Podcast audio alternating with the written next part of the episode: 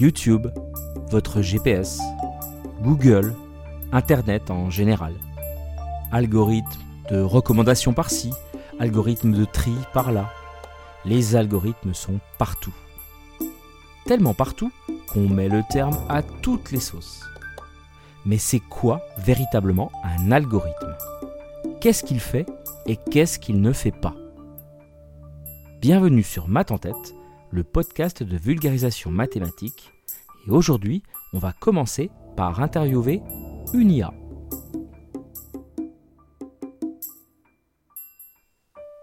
J'ai demandé ce qu'était un algorithme à un algorithme, l'IA ChatGPT, qui est plus précisément un modèle de langage créé par OpenAI. C'est le dernier joujou à la mode sur les internets et certains parlent déjà d'une révolution. Voici sa réponse. Un algorithme est un ensemble de règles précises et détaillées qui permettent de résoudre un problème ou de réaliser une tâche spécifique de manière efficace. Les algorithmes sont utilisés dans de nombreux domaines tels que l'informatique, la mathématique, l'ingénierie et les sciences.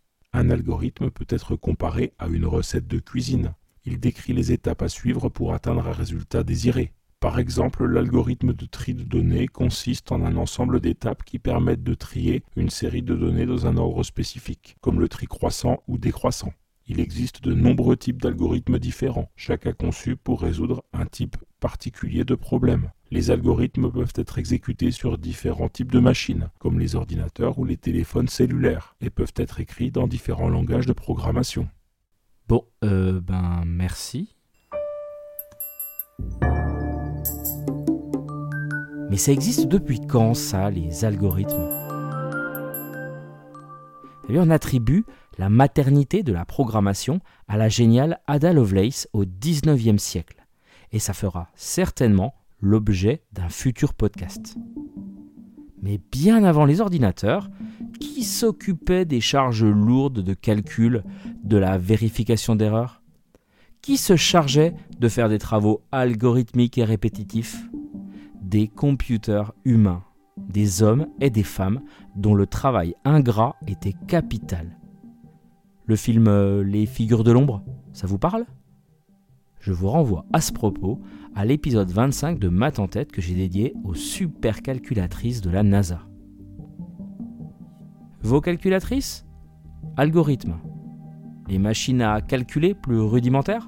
Algorithme. Les bouliers? Algorithme. Métro, boulot, dodo, algorithme. Les algorithmes sont bel et bien antérieurs à l'ordinateur et à ses programmes, bien avant Python, Java ou PHP. Mais ce mot-là, alors, algorithme, eh bien c'est à Al-Khwarizmi, un mathématicien perse du 9e siècle, que l'on doit le terme. Un terme tout simplement dérivé de son nom. Al-Khwarizmi a donné algorithme. Et au passage, c'est de son plus célèbre best-seller, Algèbre, que découle le nom algèbre. Pas mal, hein, niveau postérité. Ça ne vous surprendra donc pas si je vous dis qu'Al-Khwarizmi est considéré comme le père de l'algèbre. Mais alors au fait, c'est quoi le problème avec le mot algorithme?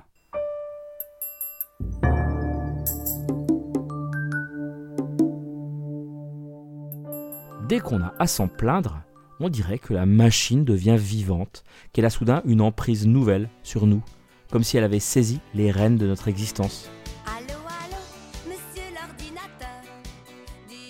Ah, ce vieux fantasme du on est à la merci d'ordinateurs super puissants qui vont finir par nous gouverner tous et nous réduire en esclavage.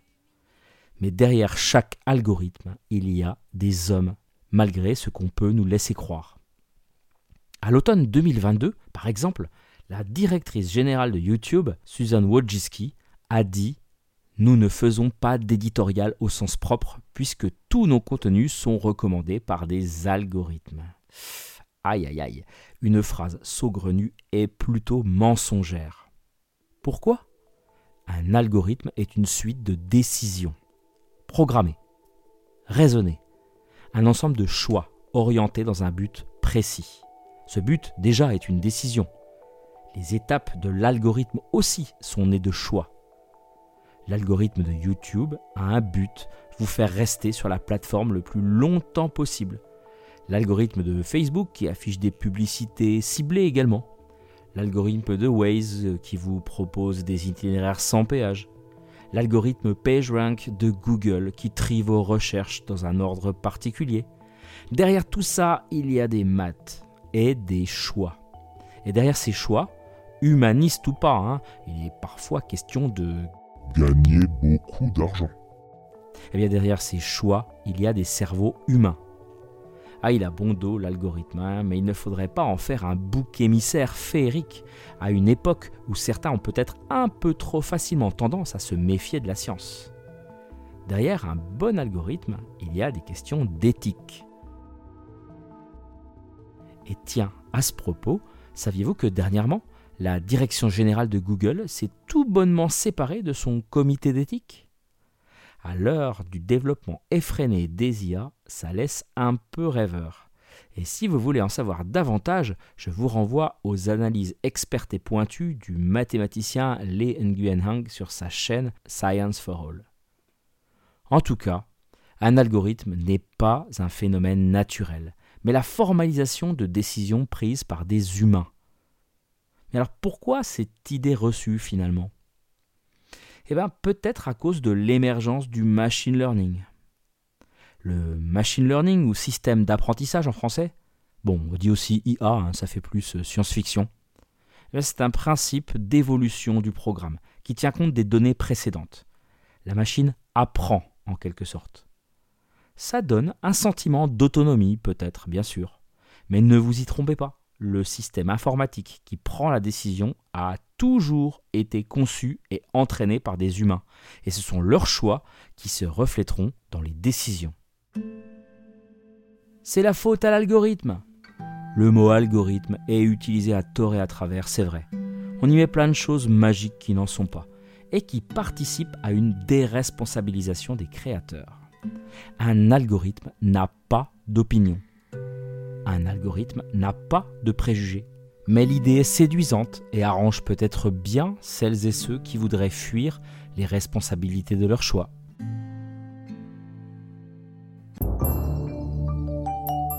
Merci à Vincent Robert pour sa relecture éclairée.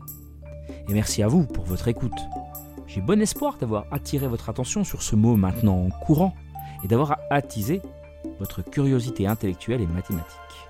Si c'est le cas, c'est top.